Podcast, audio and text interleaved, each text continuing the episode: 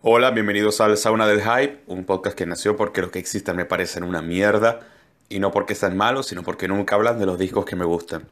En episodios pasados yo hablaba con Christian y Christian acerca de Dexpel Omega. Desgranábamos un poco lo que era su discografía, su obra, influencias, etc. La cuestión es que cuando un par de amigos se sientan a hablar sobre lo que les gusta, es muy probable que desvaríen hacia otros lados y eso fue lo que nos pasó. Así que esta es la segunda parte de esa conversación en la cual se tocan varios tópicos relacionados al black metal ortodoxo y espero que los disfruten. Que más me inspiré, me salió bonito, sobrio, eh, hablé bonito, usé palabras lindas, no salí grabado. Por supuesto que sí, yo nunca te daría eso. Ya puse el, ya puse el otro rollo, así que yo quería llegar a este tema, ¿no? Con Funeral Mist. Yo sabía que íbamos a llegar, yo solo esperaba.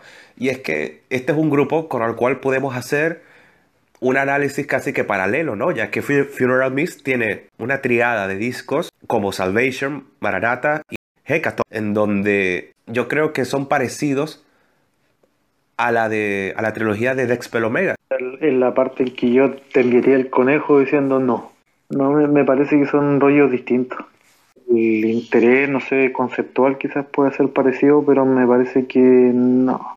De hecho, un tema interesante, eh, cuando uno habla del, por lo general, mire, cuando tú buscas en la red sobre el black metal ortodoxo, eh, ustedes, le pregunto a los dos, ¿ustedes consideran a Deathspell Omega una banda eh, de black metal ortodoxo al mismo nivel que Funeral Mist, Offermore, Ons, Capwatain, por así decirlo? Y yo creo que conceptualmente sí entran dentro del mismo saco y quizás son los más em, complejos a nivel lírico de todos ellos. Retomando lo que decía el otro día de que el black ortodoxo yo lo tomo como algo conceptual.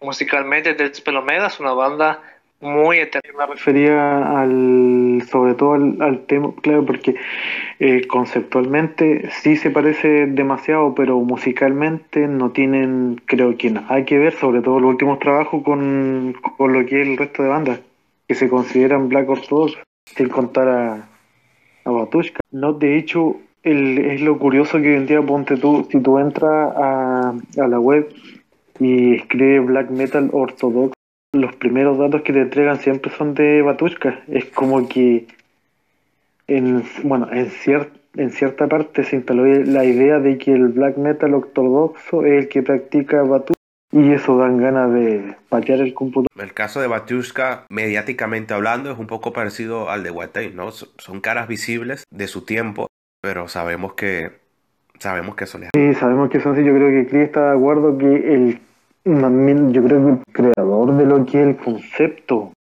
eh, lírico del black metal ortodoxo, el Mika Jacola, en su proyecto Nefandus, si no me equivoco, ya a mediados de los 90, 95, 96, ya se acercaba quizás no musicalmente, que en letra, al black metal ortodoxo, que después perfeccionó obviamente en el EP con Offerman. Ok, sí, estoy de acuerdo. Podríamos ir por partes cuestión Batushka, esto es algo que siempre pasa. Y que día digo que el black metal ortodoxo es una cuestión de concepto que de música, y no necesariamente que tengan que creerse, pero marco conceptual artístico es un satanismo teísta en el que sí crees en la figura de del diablo, no es un black metal a modo de rebelión o de creerte tu propio dios, tu propio dios como puede ser en la cuestión de, de la Bey.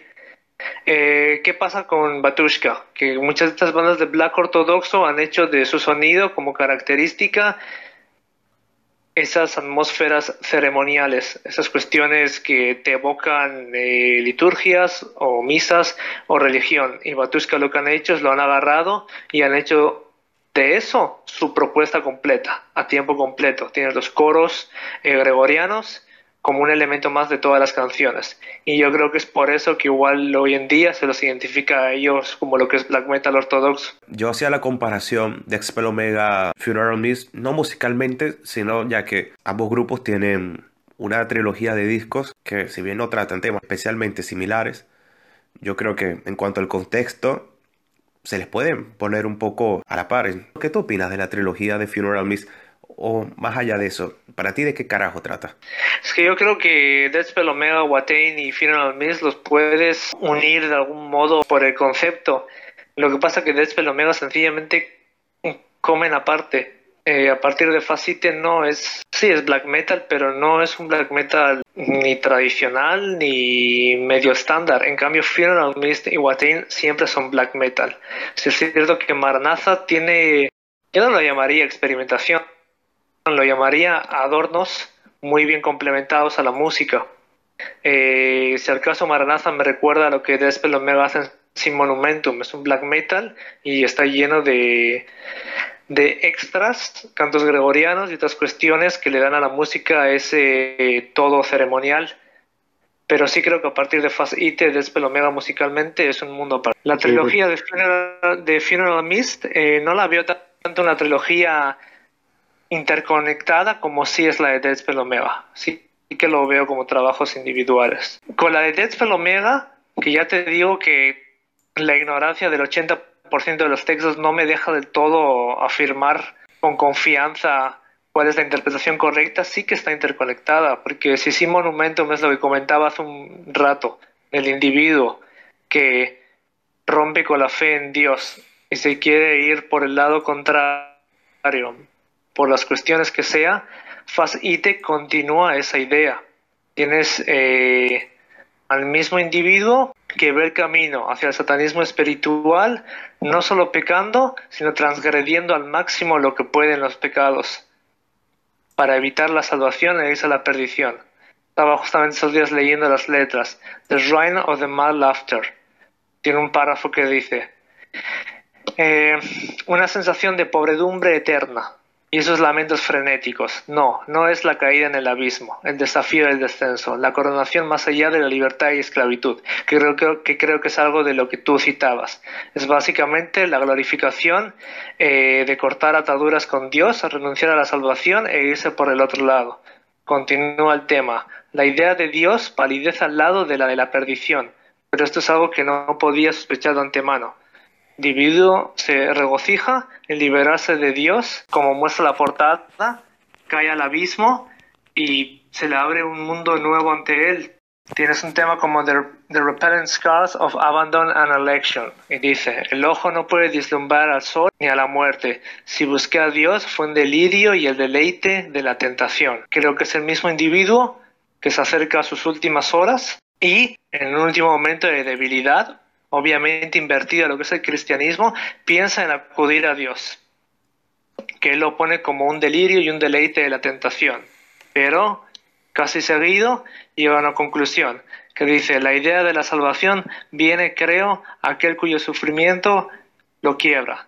Aquel otro que por el contrario logra dominarlo necesita ser quebrado para proceder al, camino hacia la ruptura. Bueno, es el individuo que ve eh, la salvación como un camino de débiles y se tira totalmente hacia el otro lado, habiendo transgredido con los pecados y aferrándose al pecado mortal, para que una vez que muera, o sea, no haya vuelta atrás. Es el punto de no retorno que creo que ya en Paracletus se culmina. Vemos como este protagonista pasa por tantas desventajas hasta transformarse en la bestia que vemos en Paracletus. Y es que este disco para mí es sumamente especial, el del 2010 ya que para mí condensa todo lo que es Texpel Omega, todo lo que es técnica, feeling, composiciones, todo, letras, Winds of Predation, para que para mí es un tema maravilloso, Abscisión, que ojo, cuenta con la participación de, del loco de Svest, Spike, que yo creo que es el que narra las, las oraciones en francés. Yo se había leído que Svest este, participaba, no sabía que era él, el que narraba en francés. Imagino que es en el tema también de Earth, que tiene, justamente es mi favorito, es más calmado, es más accesible, eh, tiene mucho gancho, tiene una parte justamente en francés. Pensé que podría ser Hashard. Y bueno, hemos vuelto a Despel Omega. Te he cortado un poco con Funeral Mist.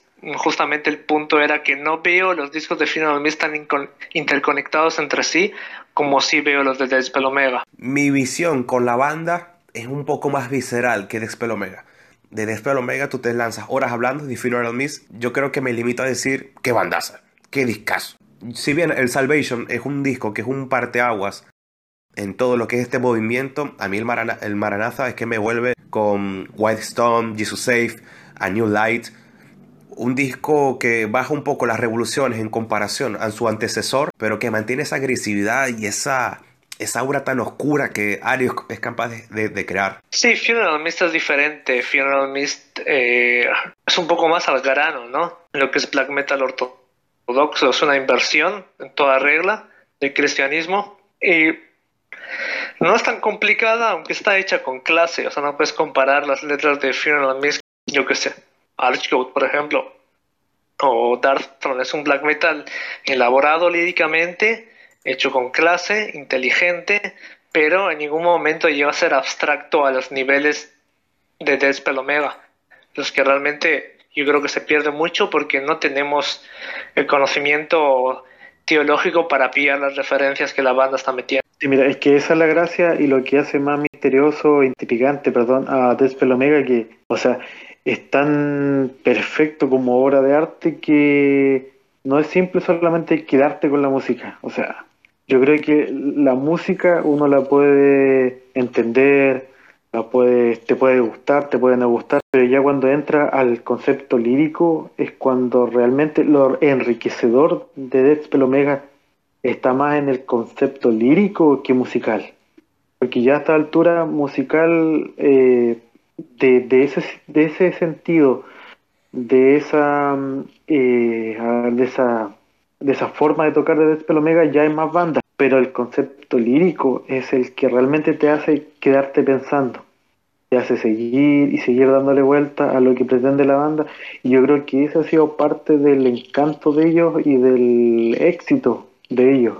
En comparación, por ejemplo, ya que estamos hablando con Funeral Mist, que es mucho más directo, musical y conceptualmente. Claro, musicalmente es escuela Marduk totalmente. Si bien el Maranatha es un disco más, no diría experimental, yo creo que artístico es la palabra, pero es eh, black metal sueco visceral en toda regla. Deathspell Omega es un mundo aparte y casi en estos días que lo está escuchando me daría ganas de meterla en mi top porque es una banda irrepetible eh, lo que hablábamos el otro día de que solo tienes la música y dejar todo lo demás a un lado es algo muy complicado. O sea, no hay muchas bandas que no hay muchas bandas que lo tengan. O sea, uno puede decir que separa al artista de la música y puede decir que solo le interesa la música, pero la percepción que tienes del artista al final se adhiere a la música y no puedes despegarla. Es imposible escuchar Peste Noir y no saber eh, a quién estás escuchando. Imposible escuchar Gorgoroth y no saber también que tiene una panda de, bueno, delincuentes o desequilibrados. En cambio, Despel Omega, más allá de las desventuras de Miko Aspa, tampoco es como que un miembro a tiempo completo de la banda, no tienes nada. Tienes la obra de arte para valorar y hay muy pocas cosas que sesguen tu percepción de lo que es la banda. Yo creo que es algo muy, muy especial. totalmente. Eh, eso es lo que cuando uno habla de, cuando siempre conversamos, por ejemplo, tocamos el tema de separar bandas de artistas, en este caso va totalmente, es un conjunto, es un conjunto de muchas cosas y esa es la gracia, o sea, esa es la gracia de esta banda y eso es lo que lo hace tan grande, o sea, a ojos de quienes nos gusta, eh, lo que hace tan grande a Deathspell Omega es arte, o sea, arte en sí completamente. Sí son personajes tan carismáticos que para bien o para mal te enganchan ¿no? a su propuesta. Y el caso de Peste Noir yo creo que siempre va a ser acertado. Sí, de Peste Noir hay que hablar aparte. Yo creo que vas a nuevo disco tendremos mucho de qué hablar. Podemos hablar de Ariok, ¿no? Un, un, tipo que con lo antipático que es, que lo es, y un rato largo, hay algo en su figura que, que es que te mantiene pegado a todo lo que hace en Funeral Mist, en Marduk y en Triumphator cuando lo hacía. Sí, yo cuando escucho a Final Mist lo que siento es que el tío lo entiende, entiende lo que tiene que ser el género. Y aparte de eso, como vocalista, para mí no hay otro. Es una cuestión de expresividad, expresividad acorde a la lírica y cómo te va desarrollando las letras, como si en vez de un cantante tuvieras a un actor de teatro te va quebrando la voz. Siempre lo digo, White Stone es un, es un tema que ejemplifica perfectamente cómo el tío se desenvuelve. Cómo te agarra la letra y te la va expresando con los quiebres y cambios en su voz. Sí, es que es, un temazo y un discazo, ¿no? Yo creo que para mí es, es fundamental. Es que hablábamos mucho de las bandas del principio del 2000, 2000 en adelante y no, no hemos tocado nunca el tema de una banda clásica de Black. Es interesante eso. Interesante porque te demuestra el género realmente en qué momento explotó. Realmente explotó a principios de los 90 con la banda noruega o explotó desde el 2000 en adelante, cuando agarró influencia de otro lado, cuando se perfeccionó eh, conceptualmente. Eso es lo que tiene el black, que los otros géneros parten con sus límites, sus fronteras bien marcadas y no se han salido, pero el black es el género que supuestamente empezó con las fronteras, los límites marcadísimos pero a manera al, pasar los años se fue ramificando en, en distintas secciones y yo un género yo creo que en cuanto al metal extremo es el que tiene el mejor futuro sin lugar a dudas. Cuando hablamos de bandas ¿no? que definieron esta corriente, cuestan encontrar algo anterior a lo que es Offermode, a lo que es Malive, Nefandus, pero le debemos todo esto a Dexped Omega, a Funeral Mist, Blood Nord, ya que son bandas que yo creo que cambiaron el porvenir del black metal y por ende del metal en general, con todos esos, no voy, a decir clones, aunque algunos lo son, pero hijos, sobre todo de Islandia, de Francia y de, y de otros países del mundo que siempre se terminan arrimando a esas escenas y nos dejan discasos que yo creo que se pueden hablar horas y horas. Sí, yo creo que el black metal ortodoxo con las bandas que estabas nombrando cumplen un poco lo que era la visión inicial de un tipo, de un tipo como Euronymous. Eh, en una entrevista muy famosa que salió creo que en Kerrang cuando explotó el movimiento con las cuestiones este, extramusicales y ponían como titular una frase que decía Euronymous que es decía no somos más que esclavos de, de los cuernos y en manos de Euronymous siente, se siente un poco como de chiste, pero yo creo que esas bandas agarraron el concepto como lo que era la idea principal y lo aplicaron artísticamente. Sobre el género, el género tiene, si empiezas a contar desde Venom, tiene casi 40 años. A mí no me parece tampoco descabellado que el género de decir que explota a finales de los 90 o en los 2000. Es normal, o sea, si agarras tú, por ejemplo, la música rock and roll, empieza en los 50, pero todos estamos de acuerdo, o bueno, yo pienso que en los 70, casi 15 o 20 años después de que empezó el género, es la cúspide. Creo que el black metal, o sea, es probable que los 90 o los 2000 sean un punto álgido del género, aunque haya mucha gente que piense que no, son finales de los 80 o principios de los 90. Lo que pasa es que el, el black metal, como lo conocemos hoy en día, se puede contar desde Darkthrone y su A Blaze in the Northern Sky en adelante. Como estábamos el otro día, ¿te acuerdas, Miguel, que nos referíamos de que no hay una primera o segunda ola? O sea, el black metal comienza en Noruega. Esa es la primera ola del black, el black como lo conocemos puro, y de ahí hacia adelante. Diría que es debatible, porque y aplica si lo que consideras como black metal es estrictamente musical, ese sonido típicamente de ah, arpegios abiertos y trémolo picking y así. Pero, no sé, si agarras un disco como el Welcome to Hell de Venom, tienes varias cosas de las que definen el black metal y hacen de black el metal. Es decir, tienes la producción cochambrosa, tienes el concepto satánico, tienes eh, mismamente los seudónimos. Yo creo que hay ciertos aspectos que ya estaban ahí en los ochentas, son las raíces. Alguien puede escuchar, volviendo al ejemplo del rock and roll, a Chuck Berry y decirme, no, esto no es rock, eh, no suena como Led Zeppelin o ACDC. No, no suena como tal, pero es la raíz de todo lo demás. Muchas de las cosas que hacen características esas bandas en los 70s o los 60s ya estaban ahí en los 50 Yo creo, creo que con el Black es similar. En el caso de Venom, porque las pintas, las letras y la música lleven a eso, lo que Venom intentaba hacer no era más que una interpretación de Motherhead en su contexto temporal, que era la nueva ola de heavy metal británico. Y ellos siempre decían que lo que hacían era eso. Y black metal como tal, mm, ya me dirá Christian qué piensa, es un poco, a ver, yo creo que siendo benévolo hasta el Under a Sign of the Black Mask de Battery. Mm, yo la verdad de Black veo los comienzos de Battery y de ahí en adelante me pego el salto a los inicios en Noruega. Porque si me preguntan a mí de Venom, la verdad que yo puede que quizás en actitud, en sonido, quizás pueda acercarse, pero nunca me he sentido atraído al, al concepto, a la música de Venom para nada. Me suena más a lo que dices tú, Miguel. O sea, es como una versión de Motorhead sucia. Y como a ti no te gusta mucho Motorhead, bueno, la cosa tiene sentido.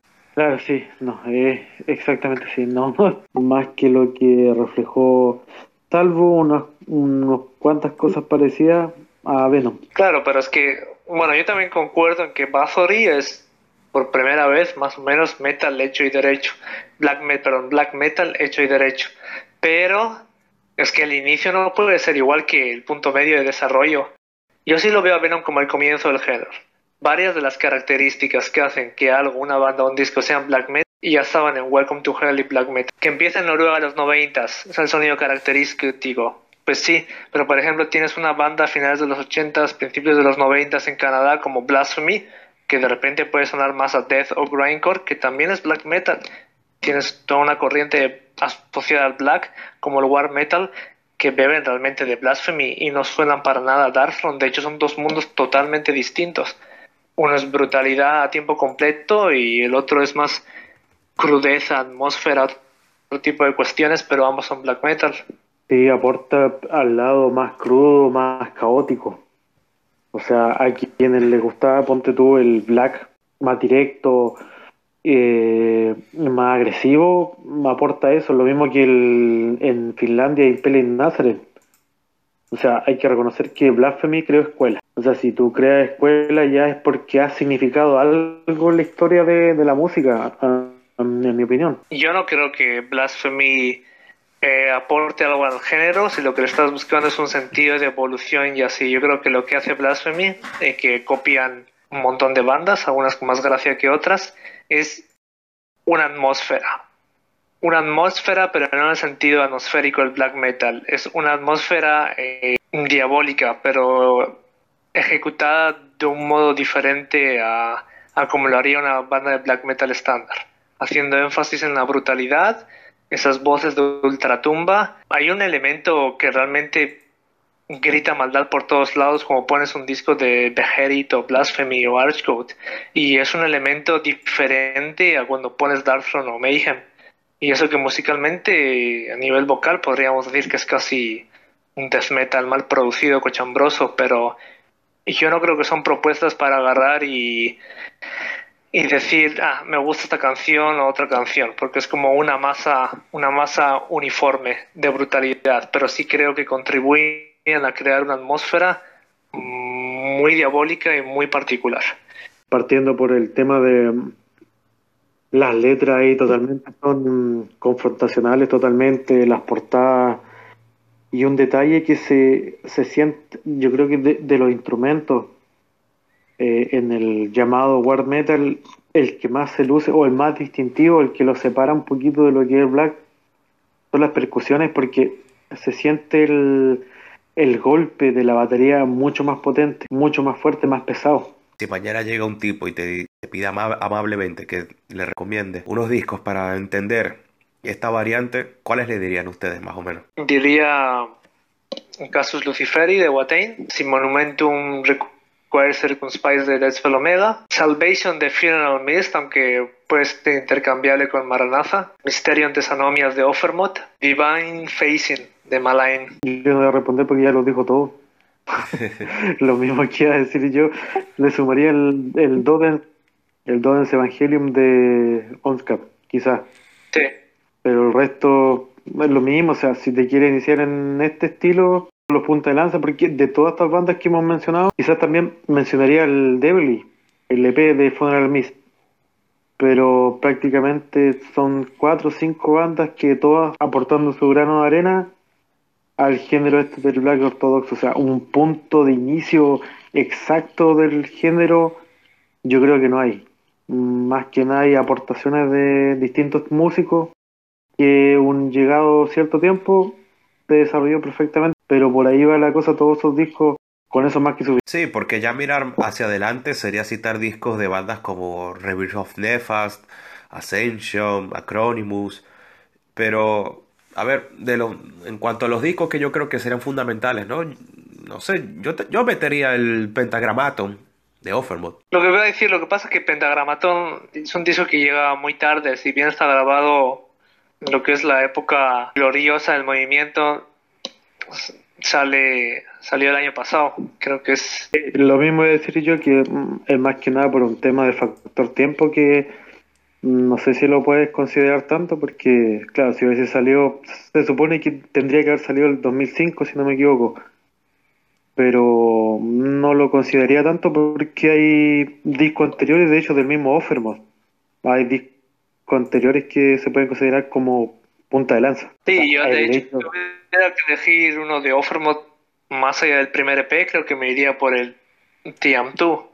El TM2, sí. Que al, fin, que al final es lo que agarra, agarra Jacola del material que tenía de Petagramatón y lo que él considera que merece la pena regrabarse en un disco ya eh, oficial o tiene oportunidad.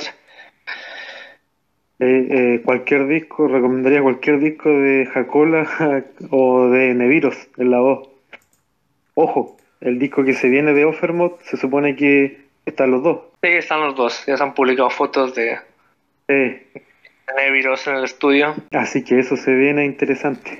Oh, tremendo. ¿Y Catarsis? Oh, Catarsis. Eh, puede que a muchos les suene a mierda, pero para mí es una... A mí ese Catarsis me suena a black metal bastante tradicional. De, de, hecho, a, a, Catarsis lo comparan mucho con Darktron, pero un poco más agresivo, más veloz quizás. Se compara demasiado con, con el estilo de Darktron, pero eh, con una vuelta de tuerca un poquito más rápida, más agresiva, igual que en las letras. Catarsis, aunque están dentro de, de, lo que fue la comunidad, están es la primera referencia de Norma Evangelium Diaboli, creo que están más cerca de, de un black metal tradicional antes que el ortodoxo, quizá por asociación.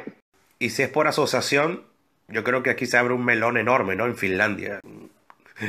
Cosa que me da miedo tocar ahora. no sé. Eh, hay que preparar café y, y uh, buscarse no sé, una buena frazada y quedarse aquí un buen rato porque no, Finlandia tiene para mucho. De hecho, fin, Finlandia, eh, Finlandia es, de, es, de la escena que quizá no se considera tanto, siempre se habla mucho de Noruega, Suecia, pero Finlandia es la que ha mantenido quizás el black que pretendía en su inicio Mayhem más eh, presente, bandas más directas, o sea, más, como te dije yo, más fieles con lo que se pretendía a los inicios del género. Escuchas cualquier disco de David Hickson o Sargeist y estoy completamente de acuerdo contigo. Sí, totalmente. Sí, Finlandia es la continuación lógica de lo que hubiera sido Noruega si no, si no hubiera sido porque las bandas principales de Noruega a partir del segundo, tercer o cuarto disco les dio por irse por, por otros lados. Claro, y ese es el tema que se, no, se toma mucho en cuenta, no se valora tanto a, a Finlandia, pero es como debe, debió ir sonando el black noruego original, el de muchas bandas, que como dice Chris lo dejaron al tercero o cuarto disco, salvo unos cuantos, no sé, Immortal quizás puede ser, pero la gran mayoría todos evolucionaron a otras cosas. Y ese ese ese testimonio lo tomó Finlandia totalmente, o sea, de Finlandia puede estar hablando una noche entera de y no solamente de lo que es Orna, Viexen, Stargate, hay mucho. Y de todo lo en cada corriente del Black siempre te va a encontrar una banda de, de Finlandia. Por ejemplo, hay bandas, ¿no? Que sí son un poco más tradicionales. Hay otras como Vixen que a raíz del My Soul for His Glory han mostrado, mmm, digamos, un amoldamiento ¿no? a, los, a las estructuras que se manejan actualmente. Algo que se hace evidente en el Apostolos Path o como Hornet, que sin gustarme mucho es, es, difícil encontrar dos discos de Hornet que suenen igual. El mismo Sargis también. En Finlandia se da mucho de que por lo menos las bandas más antiguas también un par de discos bastante raw Y ya del tercer disco viene como un cambio en que se acoplan un poquito y se acercan a lo que es el black eh, ortodoxo, muy, muy parecido al black eh, sueco, porque en Finlandia, a pesar de lo brutales que pueden ser, de lo directos que pueden ser, también hay melodía. Sí, yo creo que entre Finlandia y Noruega se da una especie de relevo. Cuando llegan los, los 2000 y Satyricon empieza Black and Roll y Mayhem empieza con sus experimentos y Bursum empieza con su ambient eh, y Emperor con su progresivo sinfónico. Son Finlandia los que toman el relevo y lo continúan durante la década porque los suecos los suecos son su mundo aparte. Tienen su sonido propio siempre con un aspecto muy melódico incluso con su, su faceta ortodoxa también es otra cuestión. Eh, los, casi siempre en sus propuestas demuestran una calidad musical que los noruegos no, no tienen. Y yo creo que Finlandia sí que toma ese sonido más crudo, tradicional de Noruega, y los noruegos se bajan del barco, son los, los finlandeses los que continúan. Lo, lo que comentáis, creo que sí, creo que Behexen, por ejemplo, a partir del tercer disco, paran las orejas, escuchan lo que está pasando con la cuestión ortodoxa y por subirse a la moda o simplemente porque les apetece o lo encuentran como una variante más acorde a lo que ellos desean hacer, se suben a ella. En el caso de Horna es curioso porque Horna es una banda que aunque cada disco sea diferente, a mí siempre me suena a un black metal tradicional.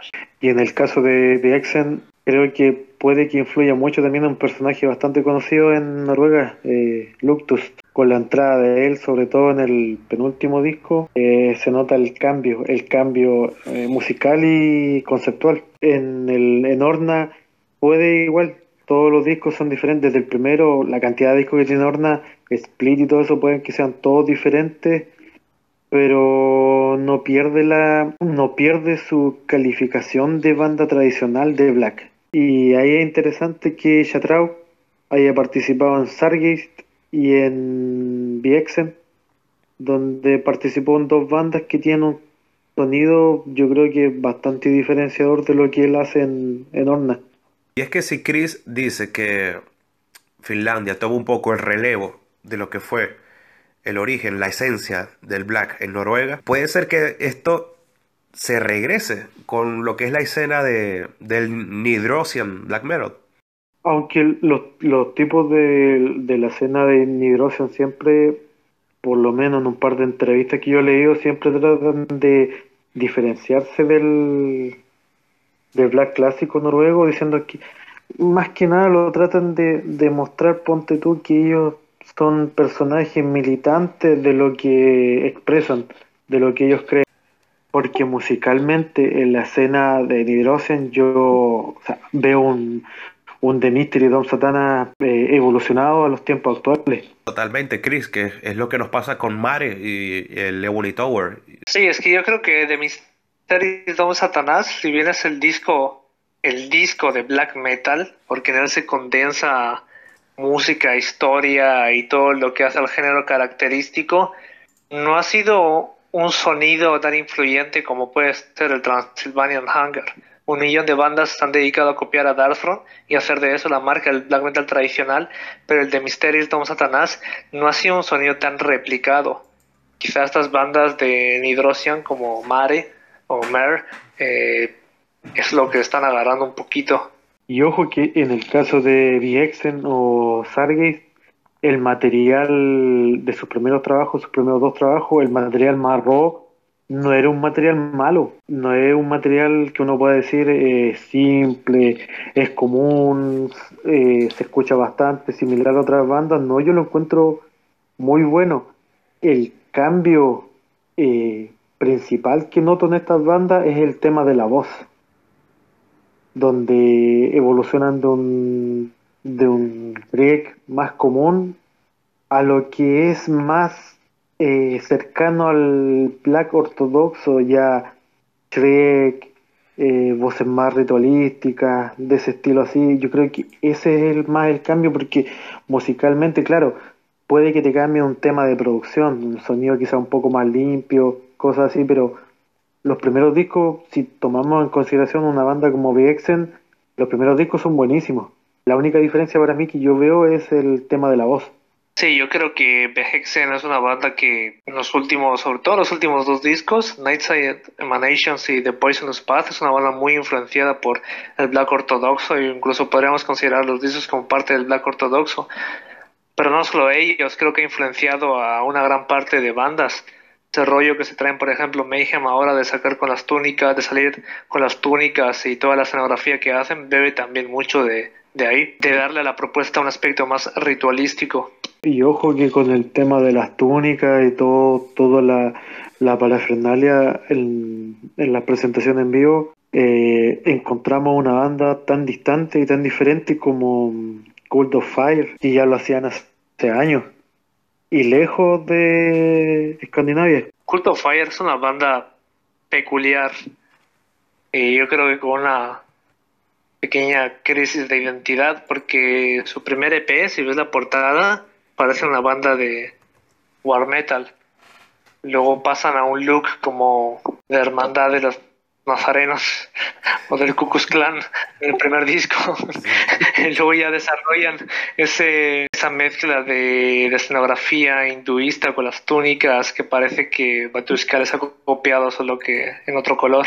Esa es la gracia del, del black ortodoxo que, eh, por ejemplo, cuando uno habla del black más tradicional, siempre te va a los mismos países.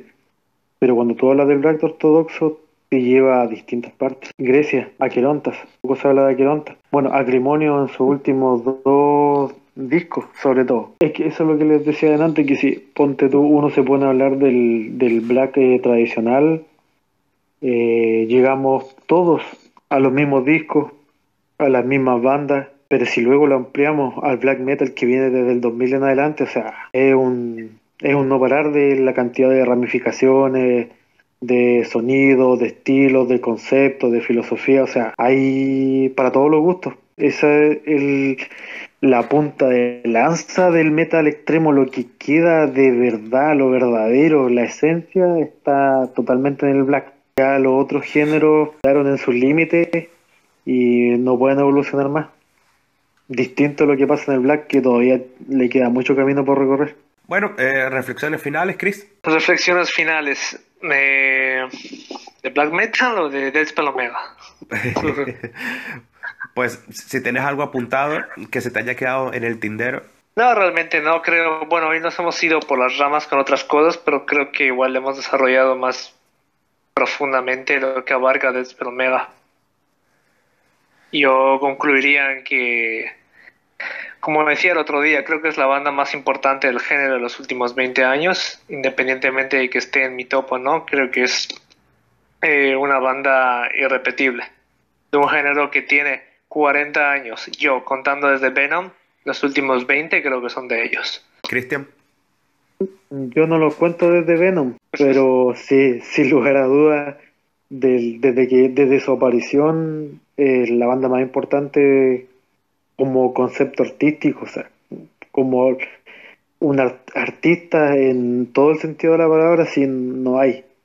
¿Y qué podría quedar en el? El Chaining de Cacheton, Diablos Asconditus, que son EPs que también es importante tomarlos en cuenta, tanto por música como por, por lo que es letra.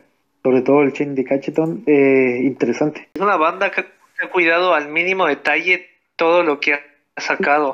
Los EPs son tan importantes como los discos. Esto no es como Satírico sacándote el Reverence con un tema sinfónico del himno a Satana que no aporta absolutamente nada. Es una banda que todo es material eh, hecho para la ocasión, pensado y con un propósito. No son los típicos EPs poco de relleno que sacan muchas bandas. Pero por ejemplo no podemos comparar los EP de Tetspel Omega con el EP que sacó ahora último Mayhem. Y esa es la diferencia que les, que, les comentaba yo, les decía yo que cuando uno se pone a hablar o a comentar sobre las bandas clásicas con las bandas actuales, obviamente uno tiene mucho más que hablar de lo que es las bandas actuales. o sea, eh, Omega te saca un EP de un tema de veintitantos minutos, pero tiene mucho que exprimir y que sacar. En cambio, Mayhem te saca un último EP de un tema nuevo, dos reciclados y cuatro covers. ¿Y qué se le puede sacar a eso? Poco. Exacto, hay una percepción de que los EP son lo que dices, un refrito o reciclado. Sí. Es una banda como Dead Spell Omega que no aprovecha la oportunidad para hacer algo eh, particular y que al final tiene tanta importancia como un disco estudio como una larga duración. Claro, en ese sentido no hay mucha diferencia entre los EP y los long play. Como les decían antes, el, el que no se puede ser considerado un EP, pero dura más que, que The Synergy que un long play. O sea, la banda considera todos sus trabajos como algo esencial importante, no más que como un algo para vender, algo comercial, es para una extensión más de su filosofía. De hecho, a mí me gustan todos los, prácticamente todos los EP de, de Spell Omega tienen bastante que, que sacar de ahí. Y esto que no hemos mencionado, el Drought, por ejemplo. Y bueno, quedará para otro día, sin duda, hablar de, de los EPs de, de Expel Omega. Muchas gracias, Chris. Un placer. Muchas gracias, Cristian. Un gusto, Miguel, Chris. Don't you think?